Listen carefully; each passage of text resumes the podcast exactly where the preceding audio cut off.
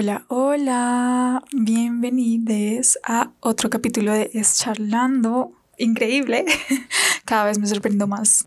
Amén, me encanta. Hoy vamos a hablar de un tema muy divertido, que son los hábitos.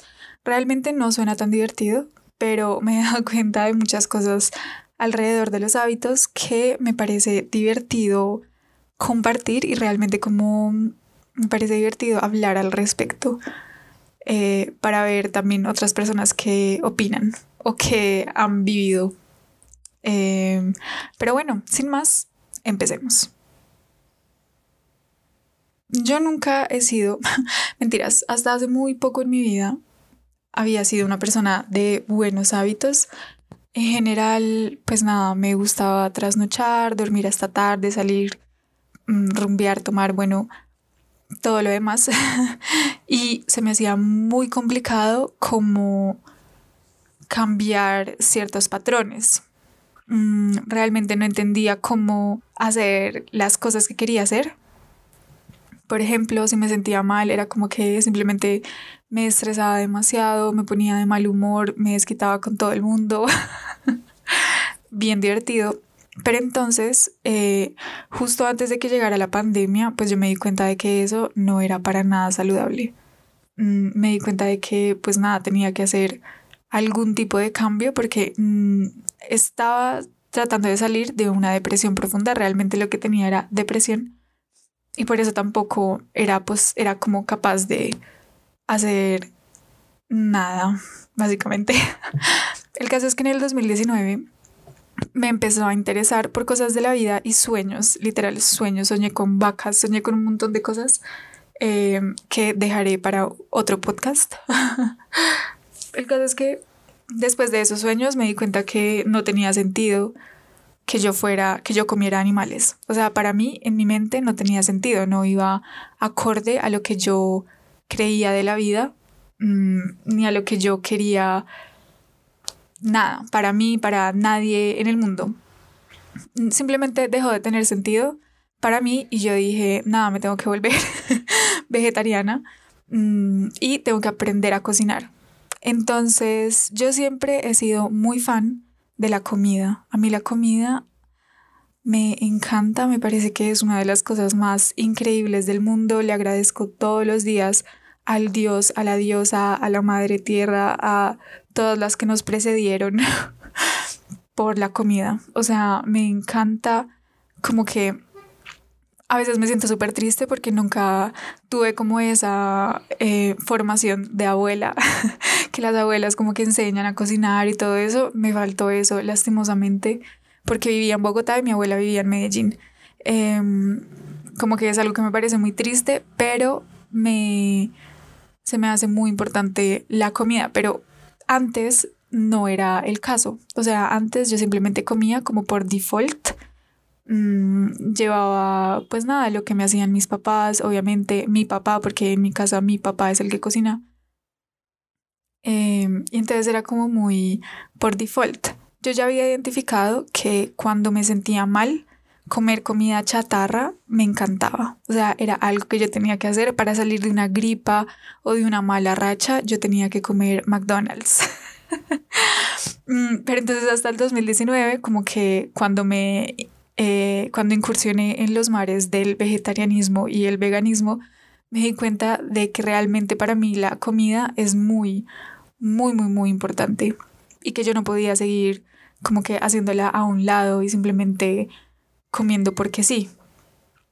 Entonces, pues bueno, obviamente pues tampoco era justo que mis papás me siguieran los caprichos de ser vegetariana y mucho menos vegana, entonces me tocó aprender a cocinar, bueno, todo lo demás y ahí me fui dando cuenta poco a poco de la importancia de ese hábito mm, de comer bien, eh, no solo saludablemente, hablando, porque yo no soy una persona demasiado saludable, o sea, lo que digo, a mí me encanta la comida chatarra para animarme, me parece que es una comida con, mm, sí, me parece que hay comidas con valor emocional muy fuerte y, y pues no sé, a mí no, no le veo problema con relacionarme de esa manera con la comida, eh, porque también hay momentos de ser muy saludable y bueno, etcétera. Y pues bueno, cuando tú eres vegano o vegetariano, tienes que mantener tu alimentación muy en la cabeza porque si algo te llega a pasar, si te llega a dar gripa, si te llega a pasar cualquier cosa,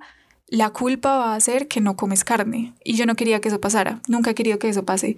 Entonces obviamente me informé un montón, eh, pues vi sobre las cosas saludables, los, em, pues sí, las proteínas, las cantidades que debía comer, entre comillas, bueno, todo eso como para cerciorarme de que sí estaba haciendo la transición bien y que no me fuera a pasar nada, porque en mi vida no está la posibilidad de volver a comer animal. Mm, al menos por cómo va mi vida por ahora. Eh, bueno, entonces fue una cosa bien importante. Después del 2019, yo empecé a ser vegetariana en el 2019. Ya cuando llegó la pandemia en el 2020, eh, pues yo tenía más tiempo en mi casa para experimentar. Entonces ahí fue que dije, nada, pues me pongo vegana, soy vegana. Y fue como a mediados o finales del 2020 que dije, o sea, que hice la transición por completo. Mm, y entonces, en la pandemia, obviamente fue un momento muy complicado. Yo siento que todos tocamos fondo de diferentes maneras, fue como enfrentarnos a un montón de cosas. Y en ese momento yo estaba haciendo mi tesis mm, para graduarme de artes visuales. Eh, y obviamente yo no iba a hacer nada que no fuera mágico. Como que en ese punto yo ya me había dado cuenta de que realmente había pasado la mayor parte de mi carrera súper deprimida, o sea, de verdad como que sin hallarle sentido a absolutamente nada de lo que veía, de lo que hacía, sin tener fuerza para explorar más allá, sin tener fuerza para entender lo que estaba sucediendo. Em, y entonces yo dije, nada, voy a hacer algo espiritual. Em, y bueno, me metí un montón en el mundo de los oráculos, de la magia, o sea, esa, ese año fue re lol. Eh, y en mis cosas mágicas, pues empecé a hacer ciertas prácticas diarias. Obviamente conecté muchísimo más con la comida, em, con hacerme comida rica, que yo dijera, oh por Dios, esta comida es saludable y está llenando mi corazón de unas maneras que yo no puedo explicar. Em, pero también empecé a meditar. Entonces meditaba con las cartas del tarot. Em, así, ahí también llegué al yoga, entonces me puse a hacer yoga. Pero también llegué a algo que yo nunca creía, nunca antes había considerado en mi lista de posibilidades. Y eso fue levantarme a las 5 de la mañana. No sé si ustedes eh, tienen la luna en Tauro, pero si uno tiene la luna en Tauro, dormir y comer es una, son las cosas más importantes, más placenteras del mundo. Y entonces antes, pues sí, yo me acostaba súper tarde. Lo que me gustaba era trasnochar full HD hasta que mis papás se levantaran a trabajar. También en, mientras estaba en el colegio, o sea, sí, a mí me encantaba trasnochar me encantaba leer cosas que no debería estar leyendo a las 3 de la mañana. Es como, ¿por qué no encuentras otro momento? Pero bueno, me encantaba y genuinamente yo no era persona antes de las 10 de la mañana. Obviamente me tocaba tener, obviamente pues iba a clases a las 7, bueno, todo lo demás como una persona normal, pero era un sufrimiento para mí madrugar. O sea, nada que me diera más rabia que tener que madrugar en el pasado. Pero entonces en pandemia em, me di la oportunidad de hacer eso y fue un montón, fueron un montón de cambios que empecé a hacer que empezaron a suceder al mismo tiempo, como eso de integrar el yoga. Eh, ah, bueno, eso sucedió, lo del yoga sucedió porque em, al comienzo del semestre, en el 2020, yo me metí a una clase en la universidad que se llamaba Fuerza y pues era de mm, hacer una rutina de ejercicios, bueno, gimnasio y tal. Eh, y en una clase nos pusieron a correr alrededor de la cancha. Y yo no he sido en mi vida una persona muy atlética, realmente no. a mí me gusta, hice patinaje, hice taekwondo, natación, son como actividades lúdicas que me gustaban mucho, pero no necesariamente como algo de atletismo. O sea, yo era la que perdía educación física. Con eso les digo todo.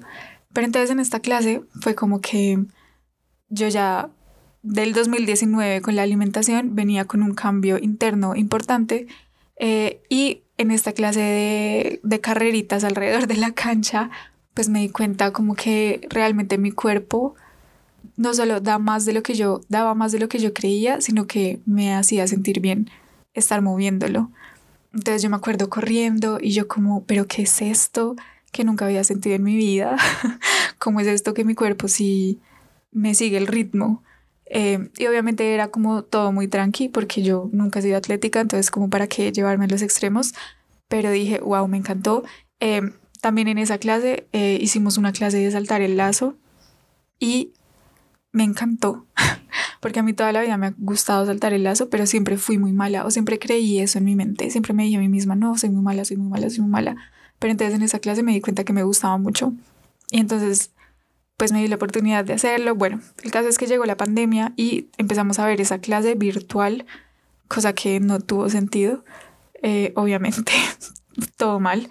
Eh, pero pues bueno, también implicó que yo tuviera que buscar cosas por YouTube, em, que yo tuviera que grabarme haciendo ejercicios, bueno, ver formas de mover mi cuerpo igual, a pesar de estar encerrados.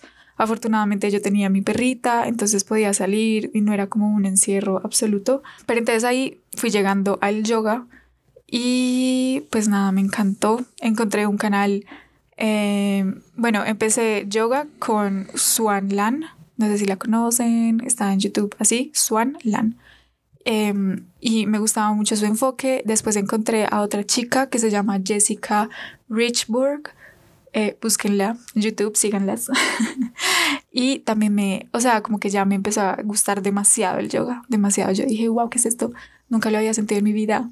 Y entonces, pues ya con esto del yoga, lo que hice fue empezar a levantarme a las 5 de la mañana y hacer em, yoga a esa hora. Y entonces después seguía y hacía como que empecé a organizar mi día muy bien, de forma que me alcanzara para todo lo que tenía que hacer. Mm, en el último semestre, o sea, el primer semestre del 2020, del 2020 yo tenía fuerza y pues bueno, era como, fue como yo tratar de navegar esas cosas, pero ya estaba en proyecto de grado, en tesis. Y el segundo semestre del 2020 ya era como para hacer la tesis del todo y también tenía una clase de historieta que me gustaba mucho que yo siempre había querido meter en, la, toda la carrera pero nunca había como o los créditos nunca me sobraban créditos o nunca se llenaba el aforo bueno como que siempre algo sucedía y yo no podía mm, pero entonces tenía muchas cosas que hacer, o al menos eso sentía yo, que tenía muchas cosas que hacer porque mi tesis era de mucha exploración era sobre juegos mágicos, pero eran oráculos. Eh, entonces yo tenía que explorar un montón y tenía que meditar un montón para poder llegar a las respuestas de los oráculos y para poder eh, llegar a, métodos de funcionamiento de los dispositivos y para hacerlo, bueno, entonces tenía que organizarme muy bien porque esta clase de historieta también era como fuertecita. Em, entonces me, empecé a levantar súper temprano, empecé a ser súper cuidadosa, no cuidadosa, sino como mm, empecé a relacionarme aún más con la comida, eh, empecé a cocinar y explorar lo que quisiera. Eh, antes no me gustaba la cebolla y en ese semestre fue como que nada, hagamos que me guste la cebolla. Voy a probar la cebolla como que fuera una nueva experiencia completamente diferente. Eh, y ya puedo decir que me gusta la cebolla. Ah, increíble, muchachos, el poder de la mente. Pero bueno, empecé a darme cuenta de los hábitos que eran muy importantes. Ya después, en el 2021, cuando ya había terminado la universidad, pues llegó igual el caos de la vida después de la universidad, que es como con muchas preguntas y con mucho afán y con muchas ganas de tener absolutamente todo resuelto y todavía era pandemia y yo todavía me estaba recuperando de mis em, tristezas del pasado. Eh, y, pero seguí muy juiciosa con los hábitos y también empecé a escribir un montón porque a mí siempre me ha gustado tener un diario, siempre, siempre, siempre me ha gustado. O sea, todavía tengo mi diario de 11, todavía lo leo y me da, me muero de la risa con todo lo que escribo ahí porque es increíble ver cómo uno realmente va creciendo. Eh, y pues a mí me encanta la, el nivel de, de comunicación y autoescucha y autoatención que hay en los diarios, en el escribir lo que uno siente, porque uno es el que está leyendo, o sea, es como que uno es el emisor y el receptor. Y entonces, y entonces me empezó a gustar eso un montón, empecé a hacer unos retos de 30 días para hacer tal cosa, y eran como 30 días de preguntas para que tú ah, respondas en tu journal Em, y pues eran preguntas específicas para un fin específico. Recuerdo que el primero que hice fue como para conocerme a mí misma, como para redescubrirte. Bueno, realmente no me acuerdo bien, yo lo tengo ahí guardado, pero no me acuerdo bien. Mm, y fueron en TikTok con una chica que se llama Elevated by M. Búsquenla, no sé si sigue haciendo videitos así, pero los que hizo me parecieron increíbles. Em, y fue muy impresionante. Y después en el 2021, a finales casi del 2021, pues me mudé a otra ciudad. Entonces muchas cosas cambiaron. No tenía, o sea, tenía toda mi familia. o sea, en Bogotá tenía a todos mis amigos, todo lo que yo ya había construido dentro de todo. Em, pero el universo, siento yo, que dijo como, pues no, pues no mi ciela, porque yo seguía muy encerrada en mis cositas, en mis tristezas del pasado y en como ideas que tenía sobre mí misma. Y entonces el universo dijo, pues te me vas y te me encierras en tu cuarto Mm, bueno, y entonces obviamente quedé sin amiguitos, que con, eh, pues me mudé a Medellín, que está toda mi familia, lo que es una gran ventaja. Pero bueno, estaba hablando de la soledad, o sea, como que el universo me quitó a todas las personas para que yo me dedicara a volver a mí. Y en todo este proceso, en todo este tiempo, sí, me he dado cuenta de la importancia de los hábitos eh, para volver a uno, porque, pues, o sea, realmente uno siempre está como en una relación, en una Em, sí, relación eh, entre uno mismo y el mundo de afuera. Como que uno siempre tiene que estar yendo y viniendo. Hay momentos en los que uno tiene que tomar su, versión más extrovertida, más social, salir, eh, hacer diligencias, como que actuar, trabajar, hacer cosas urgentes en el mundo de afuera, pero uno siempre tiene que encontrar maneras de volver a uno pero entonces alrededor de todo esto me he dado cuenta de que los caminos se van creando. O sea, yo sé que esto, yo sé que a mí, a mí me encantan las obviedades realmente y como que las cosas que son redundantes, como solo se aprende a hacer haciendo, solo se aprende a hablar hablando, pero es que es así.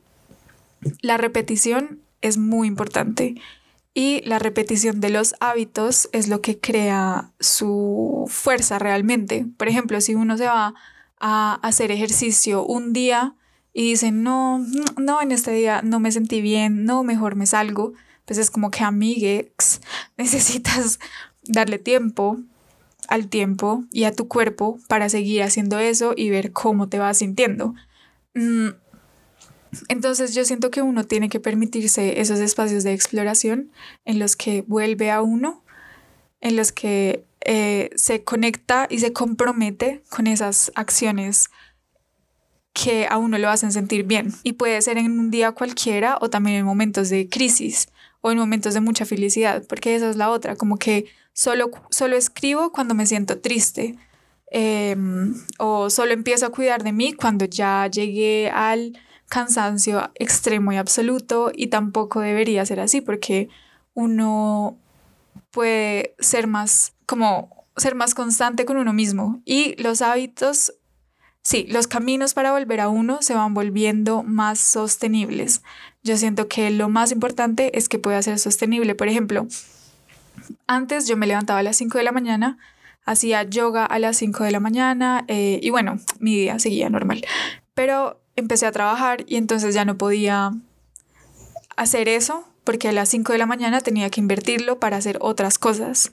Y es como que, bueno, entonces encontremos otro, otra forma de hacerlo, una forma de que sea sostenible, que de alguna manera yo pueda darme al menos media hora para hacer algo de yoga porque sé que eso me ayuda a sentirme bien. Mm, con la comida pues es complicado, pero es muy parecido también, porque uno sí o sí necesita comer. uno tiene que cocinarse. Mm, o bueno, si uno vive con los papás, pues amén. Aprovechen. Yo también vivo con mis papás, pero no me cocinan. Pero em, igual como que la comida uno no la puede evitar.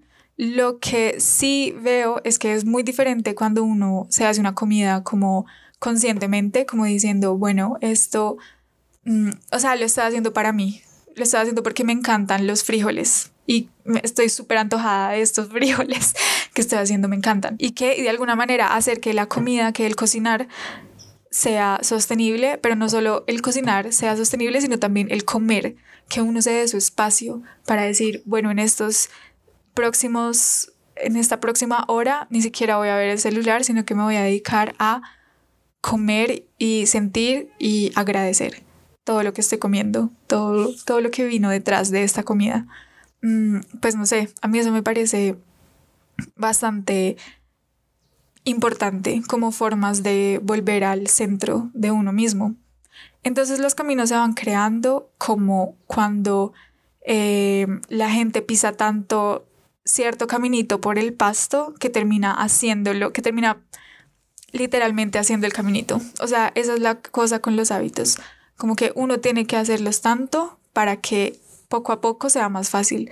Es como que volver al centro de uno. Y volver al centro de uno me refiero como a poder darse cierto soporte mm, en cualquier situación de la vida. Es como que el camino hacia adentro es un poco oscuro. Ah, re dramática. Es un poco oscuro y digamos que es con mucho pasto muy alto. Entonces las primeras veces uno tiene que cortar ese pasto y decir, no, no, no, y mirar por dónde me funciona, qué es lo que, qué acciones puedo hacer para volver a ese centro mío, em, como por dónde. Una vez ya ves que este es un camino posible, simplemente lo vuelves a hacer y lo vuelves a hacer y lo vuelves a hacer hasta que el caminito, caminito se cree por completo y ya te queda súper fácil entre comillas, porque uno siempre, lo que les digo, siempre está como en la mm, en el balance entre el mundo de afuera y el mundo de adentro. Entonces uno siempre va a tener que volver adentro y es mejor cuando los caminos ya están construidos. Eh, igual siempre se pueden construir y encontrar nuevos y toda la cosa. Eh, y uno siempre va a tener que hacerles ciertos ajustes porque la vida sigue cambiando. Em, y bueno, realmente yo también eh, ya en otros podcasts he hablado de la voluntad, pero siento que no he expresado del todo lo que es, lo que siento que es importante de la voluntad. Eh, pero bueno, entonces hablemos también del club de las 5 de la mañana. Ese es un club muy pretencioso. O sea, yo antes lo odiaba, definitivamente. Eh, sin embargo, ahora soy una chica de las 5 de la mañana, pero pero es solamente porque me he dado cuenta de lo importante que es para mi voluntad, o sea, lo importante que es para construir mi voluntad. Como que yo decir, me tengo que levantar a las 5 de la mañana. Obviamente eso significa hacer un montón de ajustes en tu horario, en tu vida. Eh, el club de las 5 de la mañana no tiene que ser de las 5 de la mañana. O sea, para construir tu voluntad no tienes que levantarte a las 5 de la mañana. Eso es mentira, obviamente. Lo que sí, porque si uno se levanta a las 5 de la mañana, quiere buscar su bienestar, pues uno no se puede dormir a las 12 de la noche. Uno tiene que cambiar todo y volverse un abuelito, una señora. Em, ajá, yo ya soy del grupo de las señoras. pero, pero bueno, el caso es que, el caso es que lo que pasa con, con levantarse a las 5 de la mañana es que uno construye su voluntad desde el centro de su chakra del plexo solar para decir, ok, vamos a hacer esto, voy a manejar mi energía eh, y mis acciones de la manera en que mejor me funcionan, em, de una manera consciente, que obviamente no tiene que estar relacionado con el mundo productivo y el capitalismo, porque eso es lo que pasa, como que tú eres del, club de las 5 de la mañana para que puedas ser lo más productivo posible. Y a mí eso me parece horrible odio que uno tenga que ser productivo con su existencia, o sea, porque no podemos solo existir, me da una rabia. Pero bueno, la frustración de del mundo capitalista. Em, el punto es que también mm, en esta voluntad y todo lo demás, y hablando de, de estos días que vienen en abril, pues sí, que ya hablamos la vez pasada de eso, con los eclipses, que llegan los eclipses, que llega lo uno y lo otro, y va a estar súper divertido abril. Eh, pero entonces la vez pasada hablé de la fuerza del guerrero y del ermitaño, pero se me olvidó hacer una pregunta muy prudente en ese sentido. Entonces acá se las mando. ¿Por qué el ermitaño, que es un man que se encierra, que se va al monte y se encierra en sí mismo, eh, y sí, se encierra en sí mismo, ¿por qué ese señor necesitaría la fuerza del guerrero de Marte en Aries?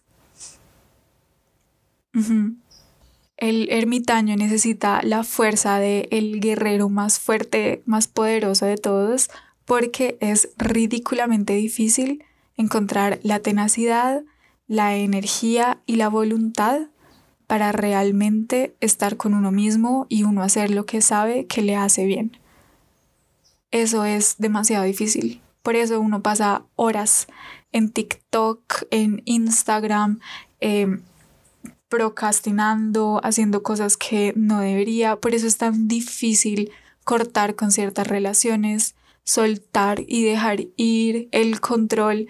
Es más fácil seguir con esos lazos que solo drenan energía. Como que no es, sí, es más fácil, no es que esté, no es que sea lo mejor, obviamente, pero es esa incomodidad conocida la que nos mantiene ahí y hace que sea pues lo fácil, que simplemente lanzarse a intentar algo nuevo, como dejar de ver TikTok cada que uno, no sé, va al baño, eh, o dejar de ver TikTok cada que uno va a almorzar o va a desayunar, o, o cuando se va a acostar, porque entonces te acuestas tarde, eh, ya no duermes bien, estás de mal genio el siguiente día, bueno, todo lo demás, como que cortar con esos lazos que solo drenan energía, que pueden ser relaciones, amistades, sentimientos, hasta fantasías, mm, acciones, todo, todo, todo.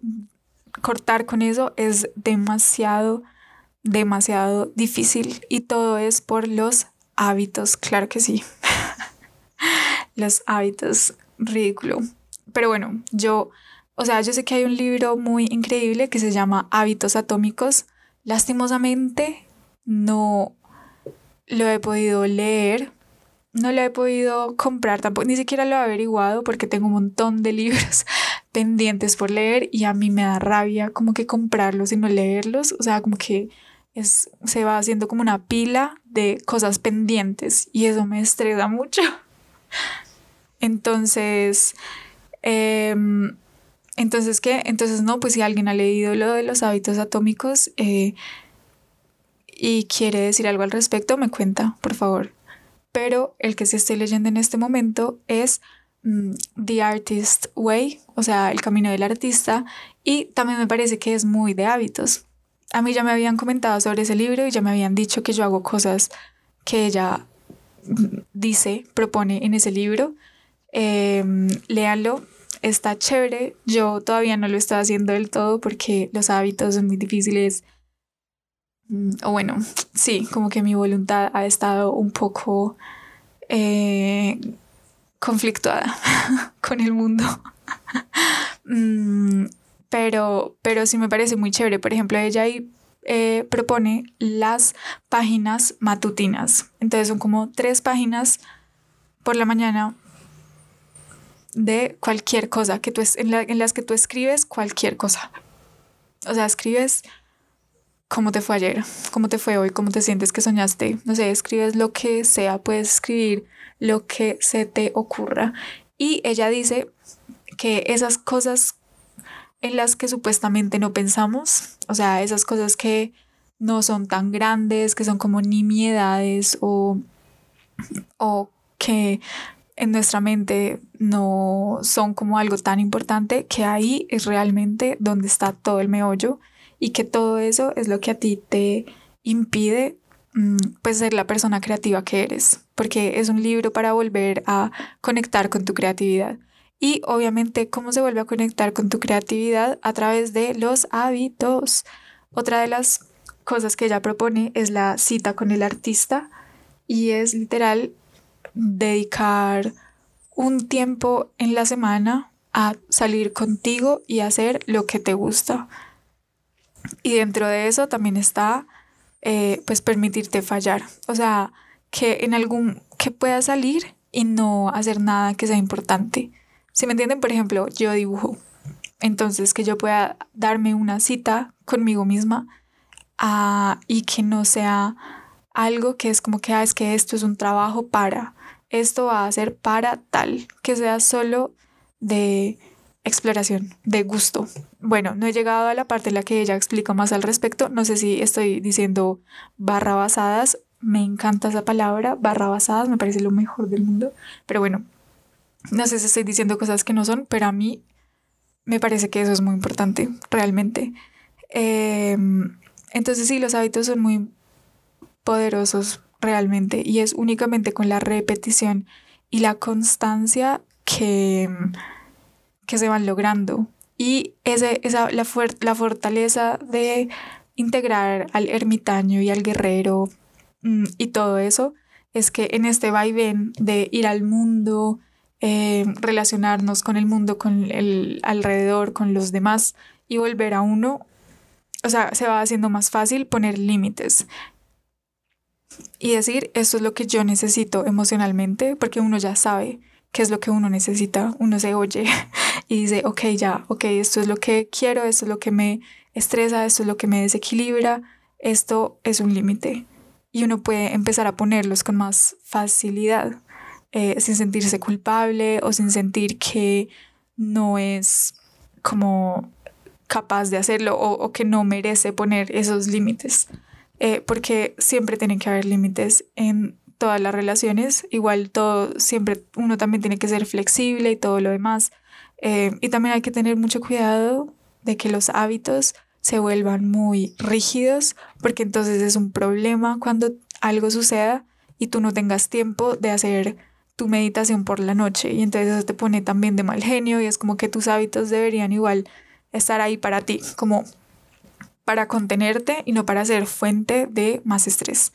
Eh, pero bueno, el guerrero, no, el ermitaño también necesita la fuerza del guerrero porque la soledad puede ser muy difícil. La soledad es una cosa bien entretenida, bien divertida, Mm, voy a hacer un capítulo completamente diferente dedicado únicamente a la soledad, porque siento que hemos estado juntas por un tiempo, ah, pero tiene muchas cosas que enseñarnos. entonces, pues me parece prudente. Eh, pero bueno, entonces cortar con estos lazos energéticos también a uno lo lleva a la soledad, o sea, dejar de querer eh, perdón, dejar de ver TikToks mientras desayunas te deja en la soledad de estar contigo mismo. Por ejemplo, yo antes tomaba y salía bastante y todo lo demás y ya las últimas veces era como no, pues realmente no quiero ni tomar. O sea, no me hacía bien en ningún sentido. Entonces yo dije, pues no, no, no más. Eh, no, no le veo razón. Y obviamente la gente, todos alrededor, empezaron a decir que, que aburrida, que qué me pasaba, o dejándome de invitar, o, o diciendo que daño el mood, o que, bueno, cualquier cosa. Porque, pues bueno, o sea, con el alcohol también pasan un montón de cosas relol eh, por el mundo en el que vivimos. el punto es que el ermitaño también necesita la fuerza del guerrero porque es muy fuerte decir como que me salgo de estos lugares porque estoy buscando lo mejor para mí, esta es mi prioridad y acá no hay nada que vibre con eso. Y si eso me lleva a, a la soledad, pues nada, me enfrento con la soledad y paso un rato con ella y ya. O sea, bueno, y todo esto es más fácil decirlo que hacerlo. Realmente uno tiene que conectar con su guerrero interno para ser tan fuerte de decirle que no a todas, todas esas cosas que simplemente le drenan energía. Mm, y bueno, obviamente, obviamente, a pesar de que uno haga eso y a pesar de que el ermitaño se encierre y todo lo demás, pues uno nunca va a poder alejarse del mundo aislarse del mundo, em, nada, no es posible. no es posible. Siempre va a tener que haber un balance, algún tipo de relación de tu ir y venir y toda la cosa. Em, y también que son las relaciones las que a uno le permiten crecer más, las que a uno le permiten entenderse y entender como que esto es lo que me gusta, esto es lo que no me gusta, esto es lo que es un límite, esto es lo que no quiero que vuelva a pasar, esto es lo que siento que me hace mal, esto es lo que siento que me hace crecer. Mm, todo lo demás, o sea, las relaciones a uno lo llevan a cuestionarse un montón de cosas porque en el resto de la vida uno está consigo mismo en su cabeza.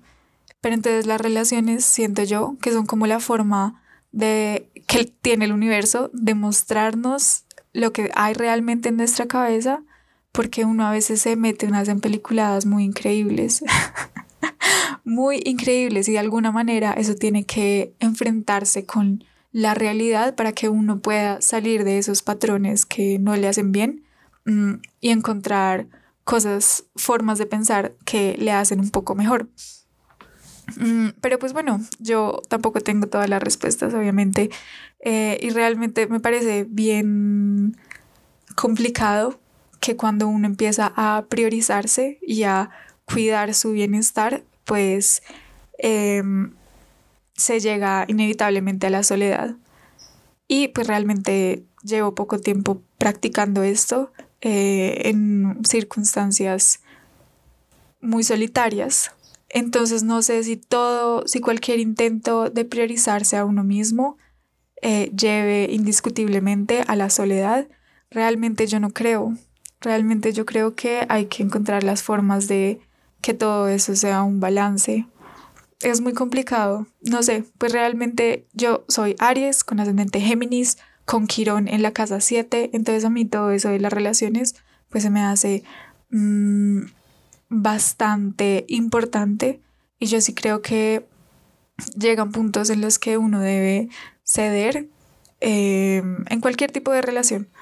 Uno debe también como tener esa seguridad de que en, ceder también hay crecimiento. Eh, no es ceder en todo, sino como tantear los terrenos. O sea, a lo mejor ceder en algo también sea como justo lo que uno necesita para crecer. Por ejemplo, yo antes no compartía mis sentimientos ni mis nada con absolutamente nadie. Mm, me costaba demasiado. Y entonces la gente se ponía brava porque yo no les contaba nada y simplemente las cosas sucedían y yo era como, uh, sucedió, lol. Em, pero entonces ahí es como que, ok, sí debo ceder con ciertas acciones, ciertos hábitos que tengo y que realmente no me están permitiendo vivir más allá, como que conectar más allá con mis relaciones, comprometerme un poco más con mis relaciones, puedo ceder, puedo decir, ok, esto es un límite y de esto no voy a hablar en lo absoluto. Em, no sé, no sé, igual es un tema divertido que del que aún no tengo todas las respuestas. Lo que sí estoy segura es que los hábitos son demasiado importantes. Eh, y que igual uno tiene muchas formas, hay muchas formas para volver a casa, hay muchas formas de volver con uno mismo a su centro em, y es perfecto explorarlas. Uno tiene que darse el tiempo y la energía para explorar qué es lo que lo hace sentir bien eh, y empezar a cultivarlo. Y si las circunstancias cambian y entonces ya no puedes hacer ejercicio como te gusta, pues buscar otras formas otras formas para volver a estar contigo, para que mm, pueda hacerse sostenible de alguna manera. Y bueno, creo que eso es todo. quedé, quedé, un poco pensativa, eh, no voy a mentir, quedé un poco pensativa, pero me parece divertido quedar así también, porque también está bien aceptar que uno no tiene todas las respuestas. Y pues sí, si han leído libros atómicos, eh, los hábitos atómicos y los han empleado, eh, practicado o algo por el estilo, cuéntenme qué tal. Y creo que eso es todo. Nos vemos en 15 días. Ya próximamente voy a tener una invitada increíble eh, y nos vemos en otra charla increíble, amazing, brutal. Chao.